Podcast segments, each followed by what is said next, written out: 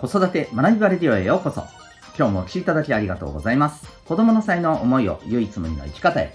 親子キャリア教育コーチの前城秀人です。指紋プロファイル、アドラー心理学、絵本講座、塾講師の経験を取り入れたオーダーメイドのコーチングで、親子のコミュニケーション、キャリアのサポートをしております。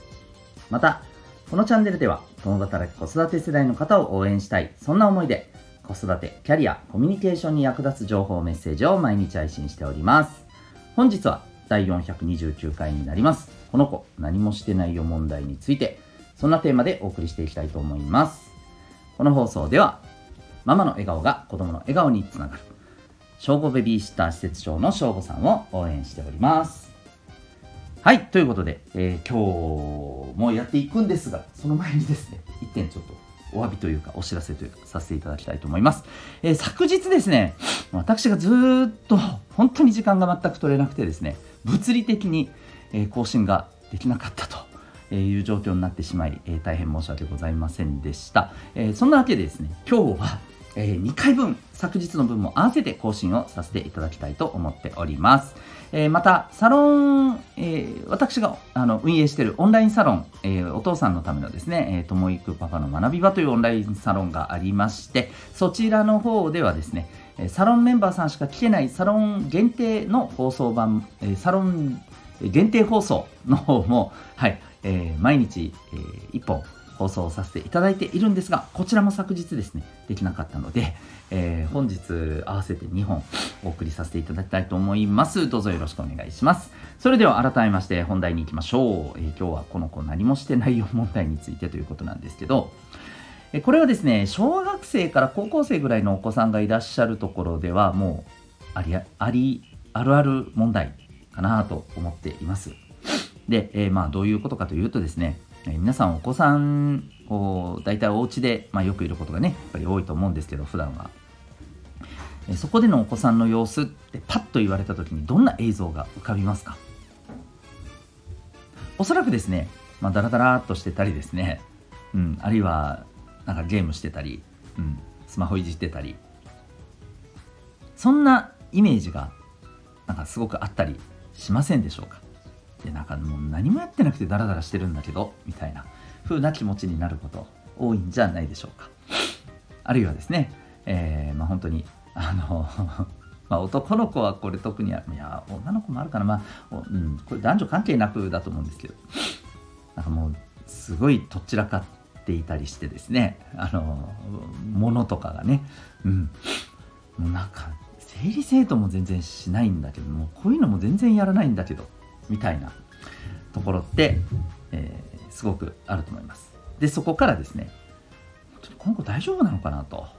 いうふうにね、えー、そういう思考に発展して、もうもやもやして、まあ、ついにはね、お子さんに、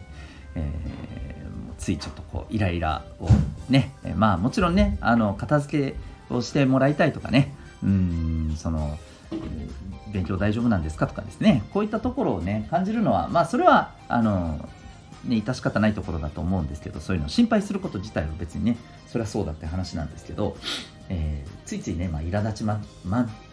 じりに、うん、そう伝えてしまう。そんなことって、えー、あるんじゃないかなと思います。でここで僕はですね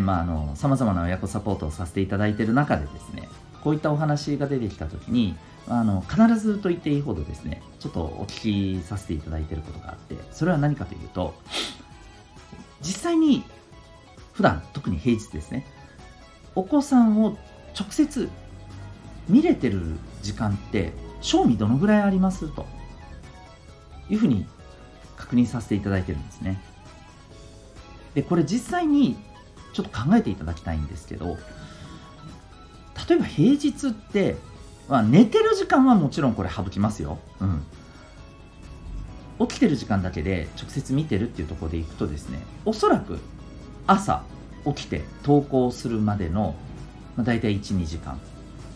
そして、えー、帰ってきて、えー、ね、あの寝るまでの、まあ、2時間から3時間。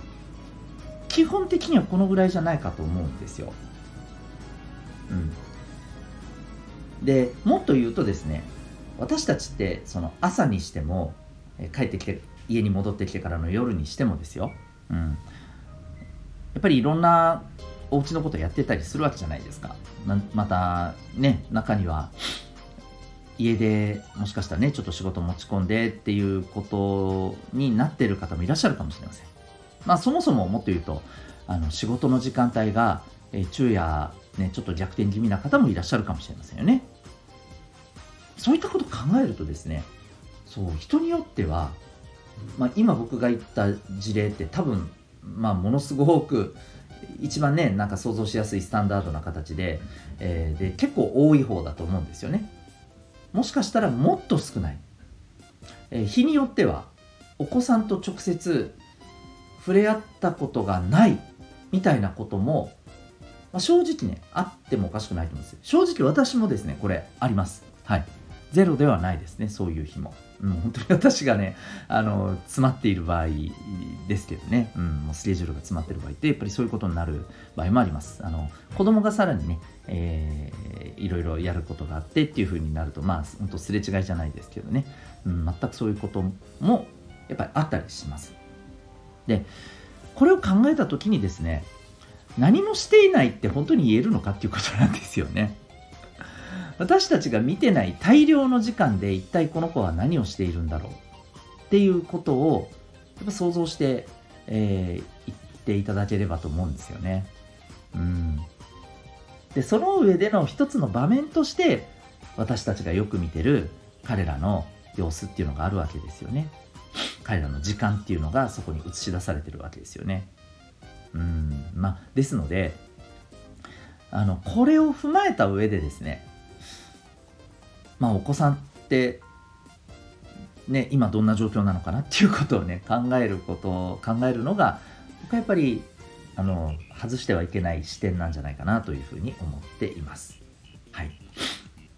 ともするとですねやっぱり私たちって目の前に映ってるものが